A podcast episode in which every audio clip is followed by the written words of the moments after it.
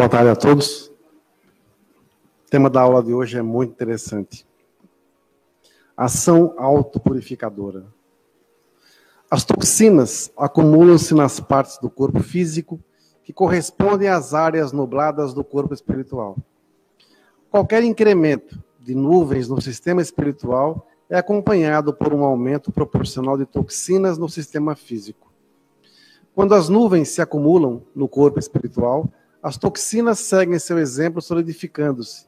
E quando as nuvens são dissipadas, as toxinas também são eliminadas. Quando a purificação se manifesta, o sistema corporal físico sofre uma crise de eliminação, à medida que tenta expelir as toxinas.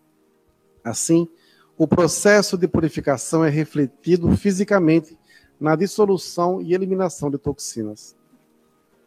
Nós devemos reconhecer que a contribuição positiva que a purificação presta para uma saúde melhor é uma das maiores bênçãos que Deus concedeu. A purificação é, na verdade, uma bênção, porque a presença de nuvens impede as pessoas de cumprirem suas responsabilidades. Apenas naqueles que estão livres de impurezas espirituais são capazes de viver plenamente em perfeita saúde. Atualmente, todo mundo, por assim dizer, tem nuvens no sistema do corpo espiritual e toxinas no sistema físico. Na realidade, os sistemas de muitas pessoas estão tão densamente nublados e tão contaminados pelas toxinas que não contam com vitalidade para serem suficientemente favorecidas pela sua capacidade de autoeliminação. Mais do que nunca, essas pessoas parecem robustas, porém não são realmente saudáveis. Sua vitalidade está tão debilitada que o processo de purificação simplesmente permanece temporariamente interrompido ou adormecido dentro delas. À medida que o final da era da noite se aproxima para anunciar a era do dia, o poder de purificação do mundo espiritual virá ainda mais forte. Todos nós seremos forçados a sofrer intensa purificação. Com o propósito de nos prepararmos para esse acontecimento, foi que Deus nos concedeu o poder do jorei, a fim de dissipar as nuvens e eliminar as toxinas que se acumularam em excesso em nossos sistemas corporais. Isso aqui Meixo Sama está falando do nosso corpo humano, parte física, né? Das reações que acontecem, da eliminação, de purificação e tudo mais tal. Mas se nós olharmos de forma muito mais ampla, olha o que está acontecendo no Brasil nesses últimos tempos, nesse último mês, praticamente, né? Começando desde Brumadinho, né? No Rio de Janeiro, esse mês foi feroz, está sendo hoje, teve dois acidentes, dois, três bateram, depois um, um ônibus com a porta aberta um, fez uma curva e um, um, um, senhor voou dentro do ônibus e morreu também. Né? Então, assim, a gente, começando a falar assim, que é o, as, as nuvens se acumulam no corpo espiritual da gente, matéria, e de alguma forma, qual é o processo de purificação para isso ser eliminado? Purificações coletivas, né? Por que será? Que tanta coisa negativa aconteceu para poder gerar tanta, tanta eliminação, tanta purificação. Pelo ensinamento do Meixama, que ele fala muito sobre isso. Né? Tem uma que fala sobre o clima, que o clima fica revolto porque é o acúmulo de pensamentos negativos, sentimentos negativos, e chega uma hora que isso tem que ser eliminado. Então nós temos que nos preservar. Hoje eu dei uma aula de manhã dos pioneiros e falando um pouco sobre. É, é, eu não preciso. Como é que é? Eu tenho que ficar atento não ao que eu já fiz, mas eu tenho que ficar, assim, entre aspas, preocupado com o que eu deixei de fazer. Muitas vezes eu uso desculpas esfarrapadas para não cumprir minha missão, seja ela qual for, né? Ou eu ou é uma festa, ou é um isso, ou é um aquilo, e a sua missão especificamente é uma oração, é um culto, é uma cerimônia de dedicação, você coloca em segundo plano. Só que, quando ocorre a sua queda espiritual, você corre para onde? Para buscar Deus. E você quer resolução imediata. Como se Deus fosse um, uma crefisa, né? Que você vai pegar emprestado toda hora lá o seu, o seu dinheirinho lá. Só que chega uma hora que o seu crédito acaba. Você não tem mais de onde tirar. Não tem mais consignado, né? Acabou, acabou a sua cota. E é, mas a gente exige que Deus faça, porque nós queremos. Aí muitos vão entender a purificação como sendo um castigo de Deus, porque eu fiz isso, eu não fiz, eu deixei de fazer. E na realidade a purificação nada mais é do que o grande amor de Deus para nos limpar, para nos preparar para uma missão muito maior. Aqui Messama fala claramente sobre essa parte de eliminação de toxinas através disso. O, o final é muito interessante quando ele fala que à medida que, a, que, o final da era da noite se aproxima para anunciar a era do dia, o poder da, de, de, purificação no mundo espiritual virá ainda mais forte. Todos nós seremos forçados a sofrer intensa purificação. Todos nós seremos forçados a sofrer intensa purificação. O que, que vai diminuir ou aumentar? Não, não, vou nem, não é nem bem isso. O que vai dizer qual é a carga maior ou menor de, da nossa purificação? É o nosso nível espiritual. Se eu semeio coisas boas e positivas, eu acumulo coisas positivas, eu acumulo gratidão, eu acumulo é, é, é, virtudes, eu vou estar no nível elevado. Então a minha purificação vai ser igual a de todos. Só que proporcionalmente eu vou receber menos. Dá para entender? Né? Eu posso estar na treva. Milsana está no céu. Vai vir uma gripe para nós dois ela vai dar um tchum, mais um espirrozinho de nada. Eu vou me lascar todo com a pneumonia, eu vou quase morrer em cima de uma cama. É a mesma purificação, mas o nível espiritual dela está muito mais acima do que o meu. Por quê? Porque ela fez coisas boas, ela semeou, ela ajudou as pessoas, ela recebeu gratidão, ela foi útil às pessoas. Eu, por, por sua vez, fui uma pessoa egoísta, só pensei em mim, quero saber do resto que se dane, entendeu? Me acho cara perante Deus e tudo mais tal, e na hora do vamos ver, eu vi que eu não sou bodega nenhuma, eu sou só uma porcariazinha que acha que sabia e não sabia nada. Né? Aí nessas horas eu me coloco como o quê? Ai, por que isso acontece comigo? Ai, por que, que eu sou tão infeliz? Ah, isso deve ser coisa feita. Ah, isso deve ser isso. Isso deve ser aquilo. Eu vou tentar encontrar várias, várias, vários argumentos, por assim dizer, para justificar a minha resposta. Que, por sua vez, vão justificar o meu sofrimento. Eu deixo de purificar para entrar num processo de revolta gigantesco com Deus. E com algumas pessoas. Não é comigo, não, porque eu sou santo. Eu sou perfeito. Né? Os outros é que estão errados. Né? Então, a nossa mania, muitas vezes, de achar que nós sabemos tudo, é que nos cria imensos problemas, imensas purificações, que por sua vez se tornam sofrimentos porque eu não aceito como purificação. A purificação, quando vem, você tem que ter profunda gratidão a ela. Eu falei numa aula, não sei se foi na aula, se foi numa aula dos, dos pioneiros. Quando eu purifico, é porque Deus me ama. Ele quer me dar mais saúde, por isso ele me dá uma doença. Ai, como? É, ele tem que eliminar as toxinas para você ser mais saudável. Ele quer que eu seja mais próspero, então ele me purifica financeiramente para que eu entenda o que é gratidão, seja grato e ganhe força na gratidão. Ele quer que eu seja uma pessoa que leve paz aonde quer que eu vá. Mas para isso ele vai me treinar como? Em conflito. Eu conversei agora há pouco com uma pessoa aqui. Para você falar de paraíso, você tem que conhecer o inferno.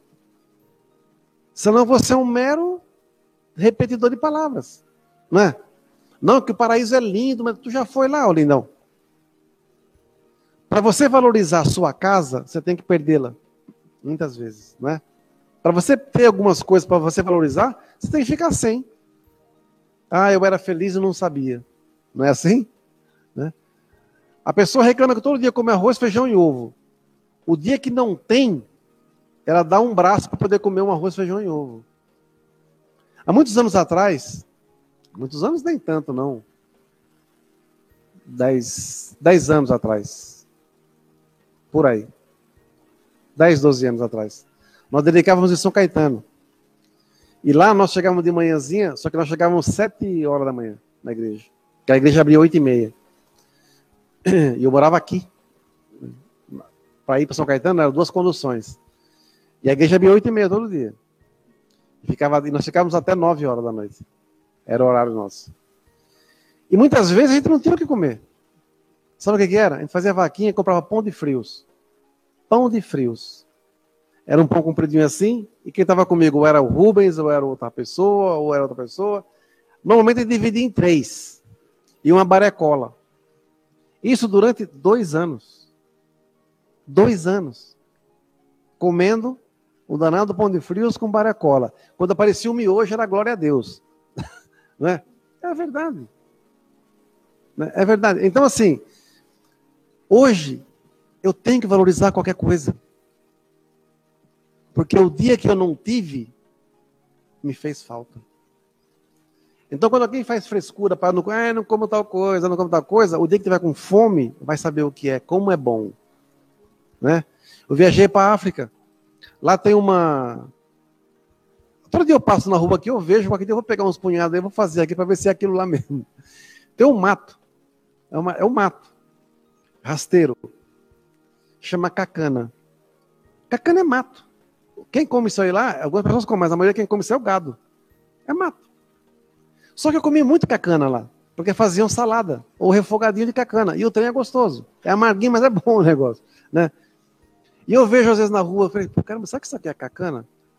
Eu fico meio sem graça de pegar uns punhados lá e dar umas mastigadas, porque né, vai começar que eu estou comendo capim, pô, comendo mato, né? Mas é cacana. E eles comem.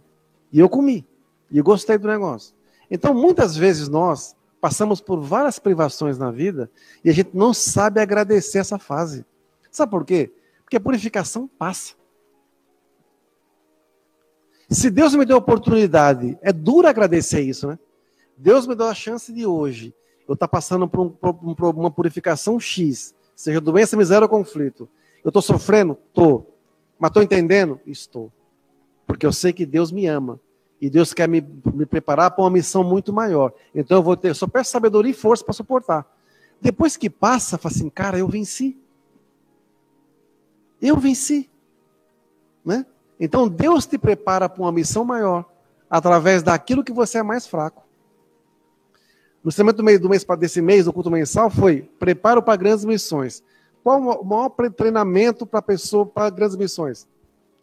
Qual é o maior treino que Deus te concede para que você seja um líder religioso, para que você assuma uma missão maior? Sabe qual é? A ira.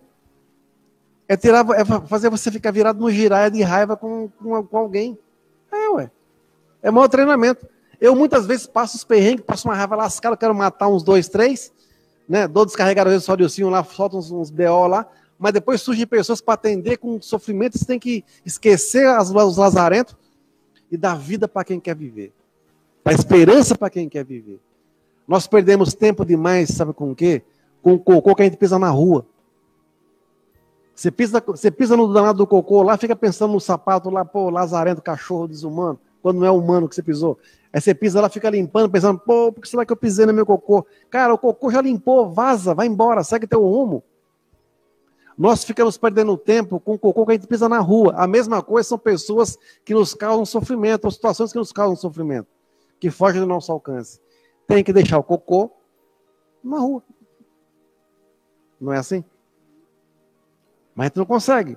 Tem que soltar um pouco os, os cachorros de vez em quando, soltar o gado de vez em quando, porque faz parte também do nosso aprimoramento. É duro? Claro que é, ué. Mas o mais gratificante é que si, você tem que ter um, uma coisa meio camaleônica, sabe? Tem que virar meio camaleão. Quando é que veio aquele casal, senhor Deus, que gente estava atendendo? Foi na te... Hoje é quarta, foi na segunda-feira. Segunda-feira passamos uma raiva danada aqui com um caboclo, com uma cabocla aqui, né? O, o cúmulo do mau caratismo. Mas faz parte também dos nossos aprimoramentos. No auge da raiva, me chega um monte de gente para atender, né? Primeira vez, de graça, e vamos que vamos, e atende e vai. Cara, você esquece. Sabe por quê? Porque o importante é dar vida para quem quer viver. Quem quer viver na treva, que seja feliz no seu inferno. Né? Às vezes nós passamos por aprimoramentos porque a missão da arte do jorei é muito maior do que a gente imagina. Arte do jorei purifica com conflitos por quê? Não que a gente cause, querem causar para a gente. Mentem usando o nosso nome. Essa purificação, essa mácula não é nossa. A gente tem que entender e aceitar porque o Sama fala, preparo para grandes missões.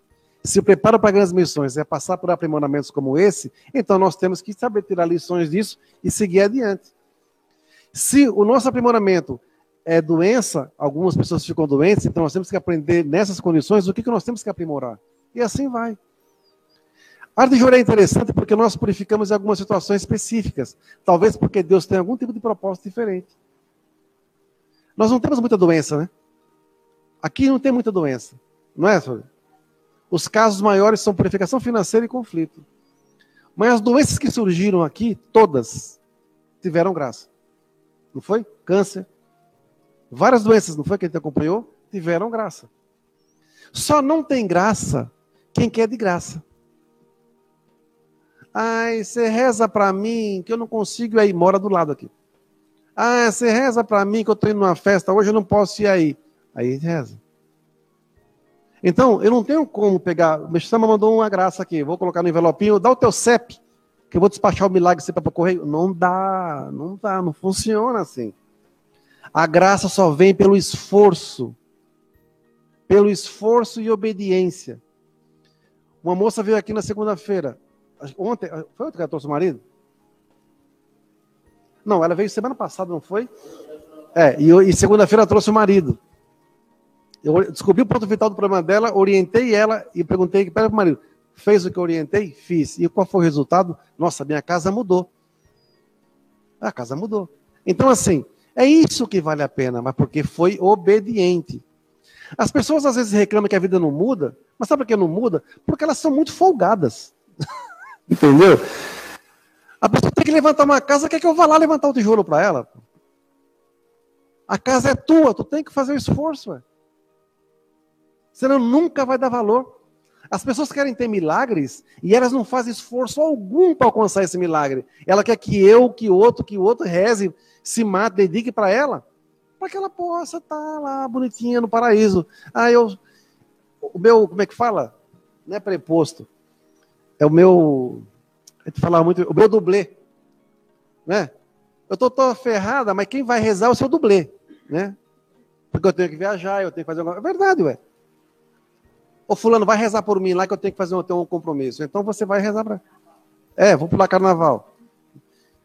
Não vou longe. Uma pessoa, uma pessoa me questionou que nós vamos fazer culto sábado. Mas é carnaval, reverendo. As pessoas querem viajar. Eu falei, o que, que eu tenho a ver com isso? Não, mas é, o senhor não pode mudar o, o, dia do culto? Eu falei, por que você não muda o dia da sua viagem? Eu falei, fala isso para Deus, ué. Deus, muda, sabe, muda a parada aí que eu tenho que viajar, não dá. Aí vamos supor que você apareça com câncer, uma doença grave. Aí, reverendo, você pode vir me estagiar em mim, você pode fazer, pô, mas justo hoje, tem um chopp maneiro aqui, tem uns bolinhos de bacalhau para gente comer, um negócio agora. Não dá para ser segunda-feira? Você aguenta? Você, você não morre até lá? Você aguenta a dor?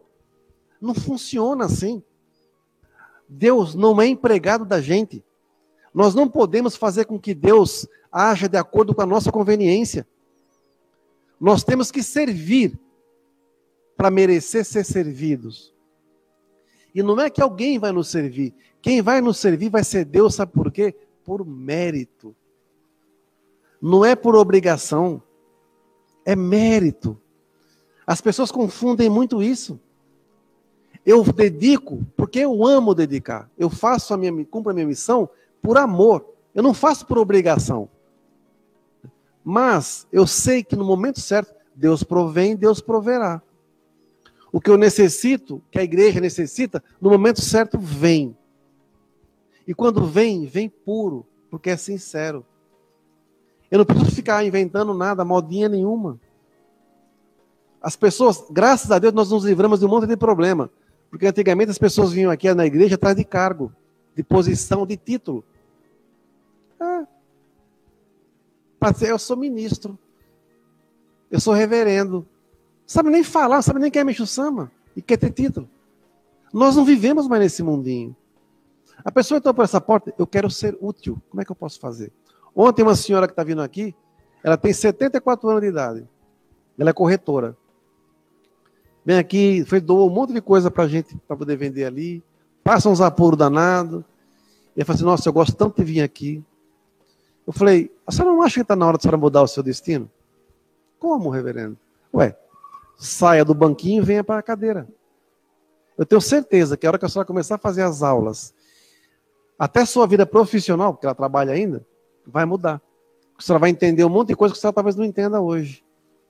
Ela olhou para mim assim, mas será que eu tenho merecimento e nível para poder também ministrar Jorei? Eu falei, olha, não se menospreze. Né? Ela falou assim: Isso aí é um chamamento ou é um convite? Eu falei: O convite é o homem que faz, o chamamento é Deus que faz. Então se sinta como um chamamento. Então quando eu começo a fazer aula, vai fazer aula, vai receber o Ricari. Receber o Ricari nos transforma em pessoas diferentes, desde que você faça por onde. A pessoa pensa que recebeu o Ricari, ela vai, vai de japonês vai virar alemão. Não vai. Não tem como. Mas vai mudar a essência. Vai levar. Quem é ruim vai, pode continuar sendo ruim do mesmo jeito, mesmo com o Ricardo no peito. Não vai mudar nada. Só vai mudar se a pessoa quiser mudar. Quiser e desejar ser diferente. Como é que você ganha, ganha milagre? Quando você gera milagre para outras pessoas. Eu posso estar passando por N problemas, mas quando eu me devoto a servir, Deus provém, Deus proverá. Eu não preciso me preocupar com o que acontece na minha casa, no meu trabalho, porque eu estou dedicando, alguma coisa vai acontecer. Por isso que um minuto da minha dedicação vale ouro.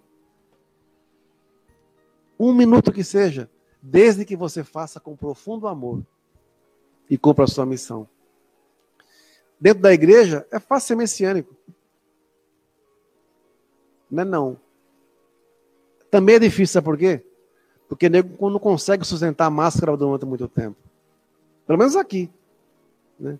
A gente vai na arte de jurei às vezes, você vai, vai, vai fazer viagens missionárias, às vezes a pessoa maquia a igreja dois, três dias. A partir do quarto, do quinto dia, não aguenta mais, não tem mais como segurar a represa, a barreira cai. né? Aí você vai ver como é que é o dia a dia, como é que as pessoas são, como é que não é, como é que deixou de ser. Porque nós ensinamos algumas coisas. Nós temos uma linha doutrinária. Né? Então, às vezes as pessoas se perdem por quê? Porque o ego quer falar mais alto, a vontade de aparecer quer ser mais alto. Nós aqui não fazemos isso. Né? A gente limpa banheiro, lava janela, varre rua, varre rua, varre tudo. Não tem frescura nenhuma. Porque neguinho de fora quer ter frescura. Arranca o braço fazer dedicação da limpeza, né? Da mesma forma, nos nossos convívios pessoais ou profissionais, enfrentamos situações de vários tipos também. Só que nós temos que aprender uma coisa: não compre problema que não é seu. Não pague dívida que não é sua. Ah, mas é meu filho. Ah, mas é minha esposa. Mas é meu marido. Mas são seres individuais. São seres individuais, velho. Atendi uma pessoa também segunda-feira aqui. Estava sumida, desapareceu, aí apareceu de novo.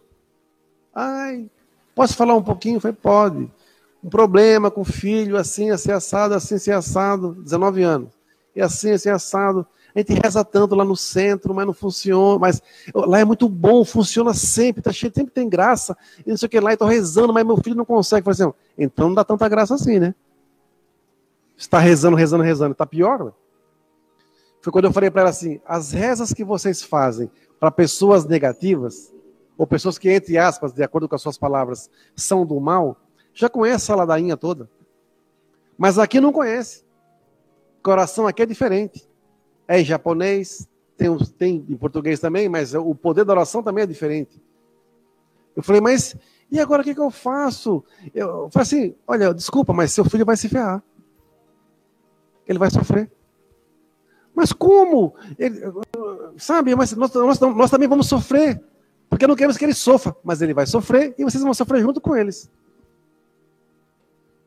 Ela não sabia o que fazer. Eu falei, vou te falar mais. Ele tem o Ricari no peito? Tem. Não, ele tem o Ricari, mas não usa mais, não quer saber de igreja, muita coisa. Então, para que eu vou ficar preocupado em rezar para ele? Eu falei bem assim, se ele não quer nem saber de oração. Ele falou assim: e vocês vão sofrer. Vão sofrer. Mas o que eu tenho que fazer? Mudar. Mude você para mudar seu filho. Seja mais comprometida. Só aparece aqui quando está ferrada. Não tem compromisso nenhum. Quer que Deus faça. falei, bota o nome no altar da pessoa, dele, é, do, seu filho e da namorada. Eu posso escrever que eu quero que ele se separe? Falei, de jeito nenhum, a senhora não é Deus, velho. A senhora vai colocar, pedindo a Deus elevação espiritual, e que seja feita a sua vontade. Tá bom. Foi para casa, ofereci e chorei. Não dá que eu tô com pressa, que eu tenho um compromisso. Cara, é complicado, né? Aí ontem mandou mensagem. Olha, muito obrigado pela conversa, foi dura, mas olha, foi muito importante para mim, meu marido entendeu também. Eu posso ir aí reconsagrar o Ricardo? Eu falei, pode, só que vai fazer aula. Ah, tem que fazer aula? Tem que fazer aula. Reconsagrou o Ricardo? Tem que fazer aula. Principalmente agora a senhora, que vem aqui de vez em quando. De vez em nunca, né? Eu posso levar o recado do meu filho para reconsagrar? Falei, de jeito nenhum.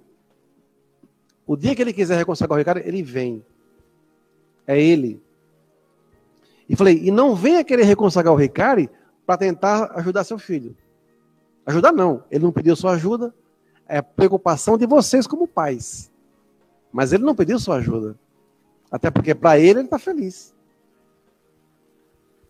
Então, às vezes, nós assumimos um monte de problema que não é nosso. É um filho que é bandido, que é ladrão. É um, é um sobrinho, é uma mãe, sei lá, qualquer coisa que seja. E você sofre. Pensamos no Testamento que ele fala sobre o bem e o mal, às vezes a missão de, de, dessa pessoa, desse filho, por exemplo, é limpar e purificar a linhagem da família. Tem que ter gratidão. Mas ter gratidão à missão dele não significa falar assim, ai que lindo, ele é um bandido, ladrão, ele é roubou. Nossa, matou quantos ontem? Roubou o quê? Me poupe, né? Tem que ser justo e coerente. Ué. Você pode orar para que ele se eleve espiritualmente e saia e consiga cumprir sua missão, mas se eleve e consiga vencer nessa vida despertar.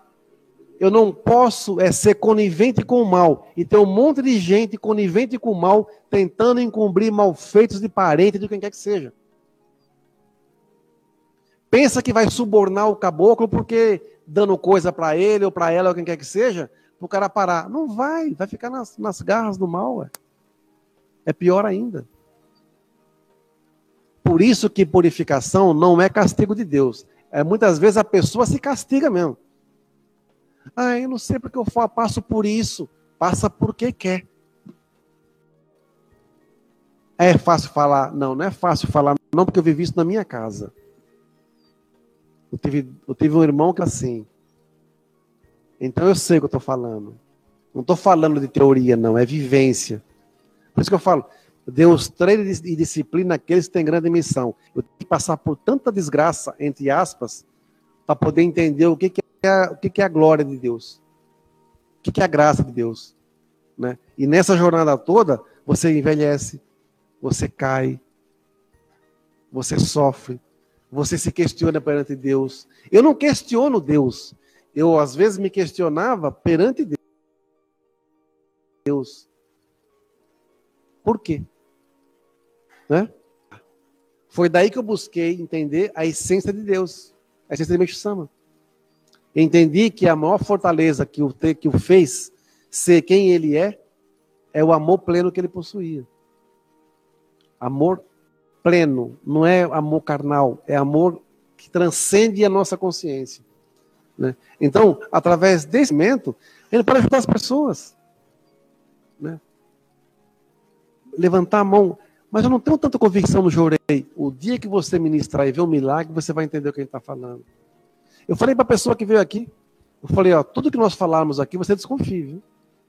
Não acredite, não. Mas por quê? Porque nós somos suspeitos. Né? Você só vai acreditar no, na graça que eu estou te falando quando você sentir. Quando você for testemunha. Né? Porque a fé tem que ser provada muitas vezes, né? Dona Aura tem trocentos anos de membro. Quantos milagres a senhora já viu?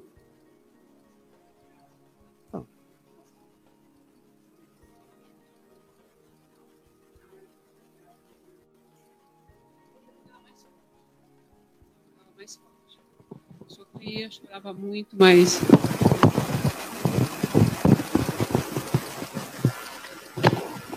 eu sofria, chorava muito, brigava com o Meixo Sama, brigava muito. Brigava com Deus, com Jesus, mas passava. Depois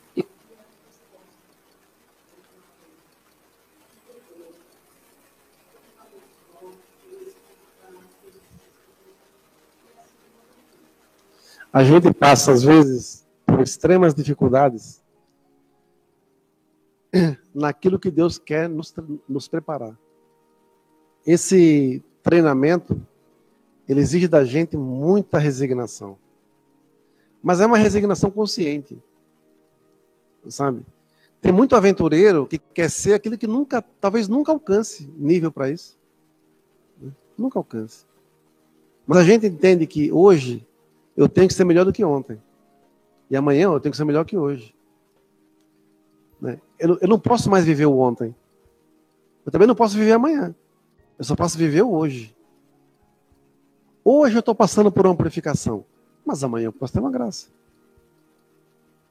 Né? Na minha cabeça funciona assim. Eu sempre, eu fui, eu fui trabalhando minha, o meu mental com relação a isso. Lendo ensinamento, assim, hoje eu posso acordar, dormir em nível de inferno mas eu posso acordar amanhã em nível de paraíso. Mas para isso, eu tenho que ter esforço. Eu preciso ter comprometimento. Eu preciso estar no movimento. Eu não posso ser um aventureiro na fé. Eu não posso ser um turista da fé. Sabe? Porque quando você cai, é doído levantar. É, é doído levantar. E sem crédito ainda é pior ainda. Porque assim, você vai crescendo espiritualmente. Materialmente, você pode estar um pouco estagnado, mas espiritualmente você está subindo. Vai chegar um momento que daqui, isso, vem rápido. E você não pode esquecer que tem que crescer junto. Eu trabalho, estudo, faço um monte de coisa, mas dedico. Correndo junto. Quando a pessoa atinge um patamar razoável, ela esquece daqui, da parte espiritual. E ela só quer saber da parte da matéria. E vai embora. Tá tudo bem, tá tudo lindo, tá tudo bem, tá tudo lindo. Até que um dia, bloft, desaba. Por que que desabou? Porque ela não fez crescer a sua base. Tem que acompanhar. Tem que acompanhar. Não existe evolução material, crescimento espiritual sem evolução espiritual. É impossível. Pode durar 10, 20, 30 anos caro. Hoje em dia está muito rápido. O processo de purificação, vamos dizer assim, ou de prestação de contas, está imensamente rápido. E agora, mais do que nunca. Se vocês repararem bem, de, um, de dois anos para cá, não vou nem dois anos, 2014 para cá, se não me engano, quando começou até Lava Jato, essas coisas todas, começou a aparecer muitos carros de corrupção, desabando, as máscaras caindo e tudo mais tal. Isso o Meixo Sama fala nos ensinamentos. Pegou as grandes corporações, políticos, juízes, tudo corrupto. Ainda não chegou na parte baixa. Porque veja, todo mundo está mirando lá em cima, né? Mas esquece que tem um intermediário e tem a parte da base ainda. Hoje não teve uma denúncia um, ontem de um grande governador do Rio de Janeiro corrupto lá, que está preso, envolvendo até dois, um cardeal e um, e um bispo. Cara, o cara ia ser candidato a papa. Olha como estão as coisas. Os escândalos da própria Igreja Católica, com pedofilia e tudo mais, o Papa tentando fazer as tripas coração para poder limpar isso. Né? Outras igrejas, seja ela cristãs ou não, fazendo também vários tipos de rituais é, para tirar, mexendo com a boa fé das pessoas, né? E assim vai. Mesmo nós messiânicos, quantas pessoas com má fé? E quantas pessoas de má fé vêm para encontrar grupos de boa fé? Porque quer encontrar uma brecha para também tirar proveitos. Isso tudo vai ser limpo. Alguma coisa vai acontecer que essa grande limpeza vai afetar muita gente. Já está afetando, né? Está afetando. O lance maior é que nós temos que estar do lado certo do rio. Temos que estar do lado. Que a hora que essa barragem espiritual se romper, nós temos que estar do lado certo. Porque senão nós também seremos engolidos. Não é? Às vezes o nego fala de corrupção, o nego que roubou milhões, muita coisa e tal. Cara, coisa simples. E a corrupção espiritual? Essa talvez seja mais grave do que a da matéria. Que a da matéria, ela se corrói. A espiritual é complicado. João de Deus. João de Deus é um exemplo disso. Corrupção espiritual. Né? E quantos outros que usam a fé das pessoas? Eu sou, eu sou do Nordeste, muito novo para São Paulo, mas às vezes que eu viajei para lá, para alguns locais, eu faço questão de ir nas cidadezinhas e ver as, as igrejas, as missas. Eu adoro ver essas coisas. Então, quando eu fui, por exemplo, em Juazeiro, fui para o Crato e fui para Juazeiro do Norte, que eu fui lá na igreja do Padre Cícero, eu vi a fé daquelas pessoas, dos romeiros, que é uma coisa assim que emociona. Todo mundo seu chapéu de, de, de, de, de aí como é que chama? Faz as de romeiro, né? Uma ladeira gigantesca, o pessoal ia de joelho aquele negócio lá. E depois que nós fizemos a oração lá, passou um ou dois anos, o Papa, a Roma não perdoou o Cícero? E foi é, beatificado? Não é muito doido o um negócio desse? Mas assim, quantos religiosos usam da má fé para poder se dar bem? Eu viajei para Rio Preto, Deus só deu. E lá nós vimos uma coisa interessante. Nós vimos uma. Lá tem muita plantação de seringueira. Aí passando no lugar, assim: aquilo ali é do padre. Aquilo ali é do padre. Aquela é do padre, fazendas. Aquela clínica é do padre. Mas que padre é esse que tem tanto um patrimônio desse? Aí fui na igreja lindona, o padre também. Fui conhecer a obra do padre. Tive que abaixar a cabeça. Ele é franciscano. Frei Francisco.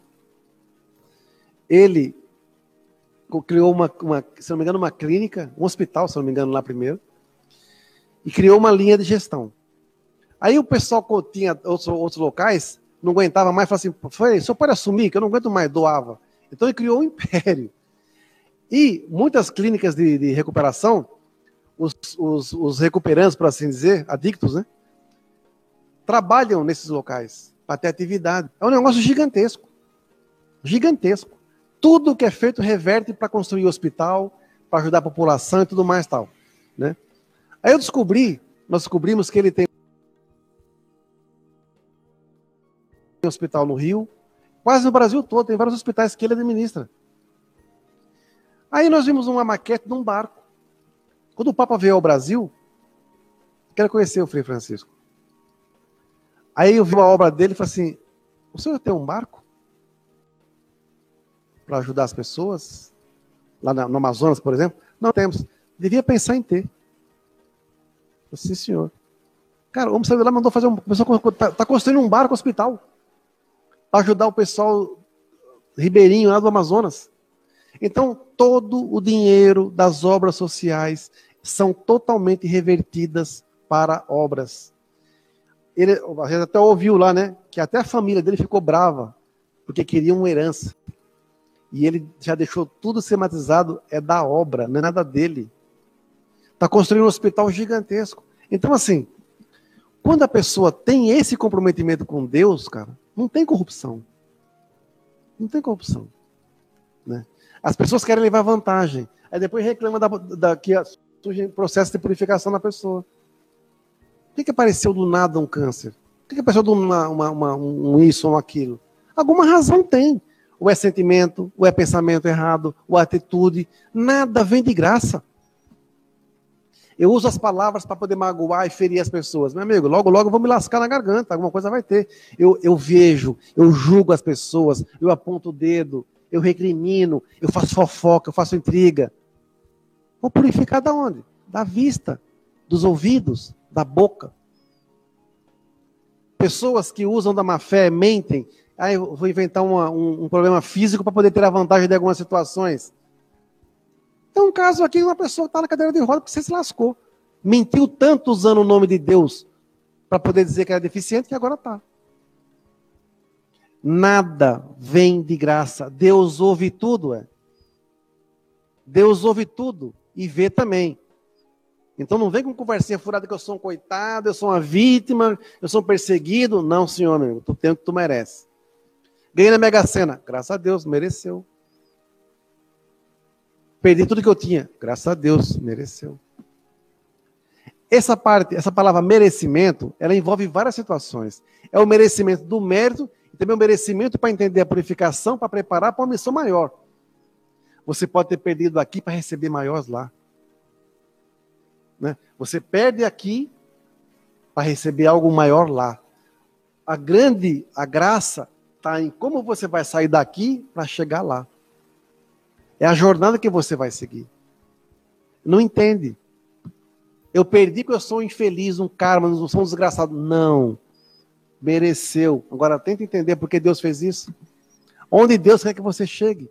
Onde quer que, onde, o que Ele quer que você enxergue que você não enxerga. E às vezes Deus tem que dar, tem que dar uns tabefes em você para você acordar para a vida. Ele te dá um aviso. Hum, não entendeu. Dá outro avisinho. Não entendeu. Dá outro aviso. Tá difícil, né? Aí ele te joga uma pedra na cabeça para você cair. Aí você, pô, agora entendeu? Olhou para trás e viu o que você fez? Nada acontece por acaso.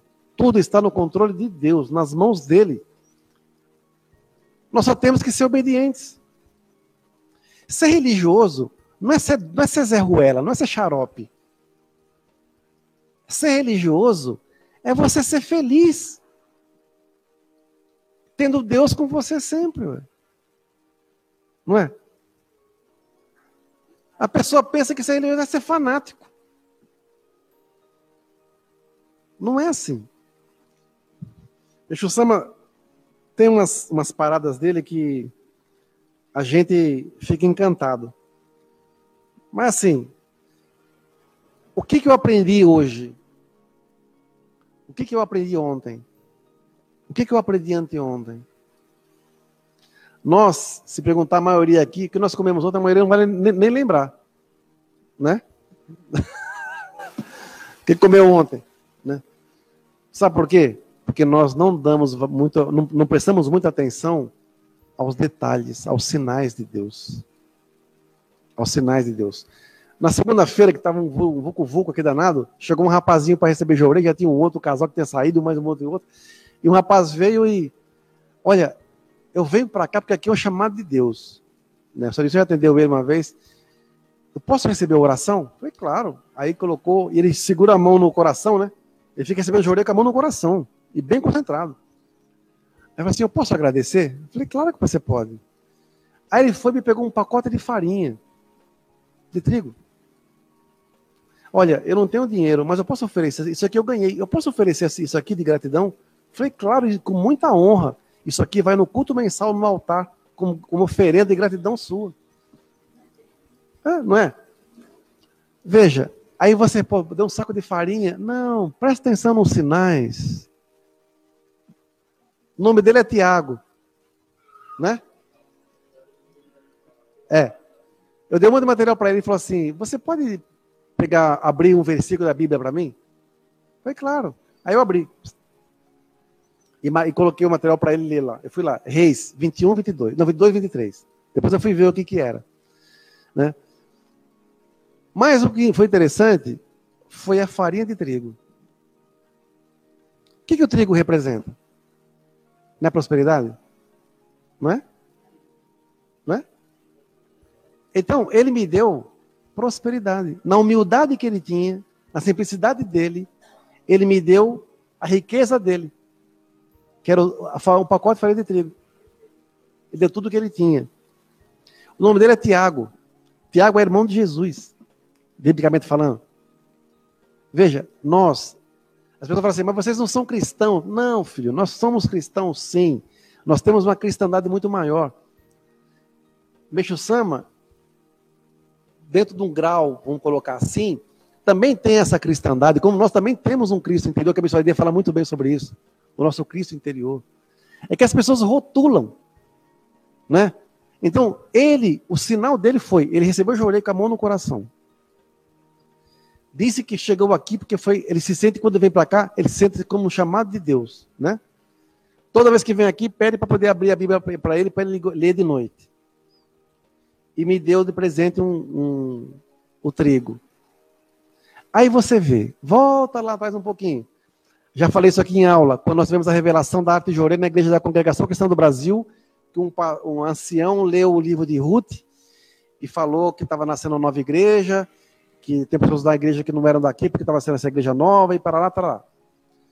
O livro de Ruth é interessante que fala que ela voltou, se não me engano, para Israel, eu não lembro agora, que ela foi trabalhar na colheita do trigo. É muito doido, cara. Né? Então vejam, prestem atenção nos sinais. Quando vocês fazem uma oração perante o altar, pede para Deus me chamar alguma coisa, preste atenção nos sinais. Ele vai te responder muitas vezes através de terceiros. Só que não presta atenção. Não é? é. A, gente, se você sentar aqui na frente do altar, quietinho, respirar fundo, fazer sua oração e pedir para ele um sinal, vem muito rápido. Vem assim. Então, quando vem, você pega. O fala que a boa sorte, a deusa da boa sorte, quando ela passa, o penacho dela é aqui na frente, não é aqui atrás. Então, se você não pegar na hora que pega, dançou, porque você vai pegar atrás, não tem. né? Então, quando vierem os sinais, pega e guarda. E veja o que Deus quer te mostrar. Certo? Sexta-feira, nossa limpeza para o culto mensal. Sábado, nosso culto às 17 horas. Segunda-feira é feriado, é carnaval, mas nós vamos abrir a igreja. É, e terça-feira é feriado, o pessoal do tem que desfilar, a missionária também tem que ir para o bloco, vai ser uma quermesse, né? Então, quando, quando a gente tiver que rezar, quando a gente tiver que rezar, vamos rezar de corpo e alma. E quando tiver que se divertir, se divirtam também de corpo e alma. Quando eu estava com o um grupo de jovens, a gente, na hora de fazer bagunça, para fazer algum seminário, a gente era umas pestes. É, mas quando a gente, nos nossos 20 anos, bora dedicar, agora é sério, o pau comia. Não tinha para ninguém. Não tinha para ninguém. Eu estava conversando com um amigo meu, o Tonete, que é ministro agora, o Márcio Pincinato, uns amigos nossos. Era mesmo, falar bem assim. Na hora de bagunçar, a gente bagunçava pra caramba. Mas na hora de dedicar, de fazer atividade externa, qualquer coisa que fosse, não tinha para ninguém. Se eu posso ser o melhor na bagunça, eu vou ser o melhor na reza. Não é? É, ué, simples assim. Primeiro, eu vou ter proteção. Cumpr, cum, não é cumprir minha obrigação. Eu fiz a minha parte com Deus, é meu comprometimento. Agora eu vou me divertir. Se acontecer alguma outra coisa lá, é porque tinha que ser. Mas eu estou bem. Se eu tiver que morrer em seguida, acabou no culto mensal aqui, eu morro com a sensação de dever cumprido. Porque eu fiz o meu melhor.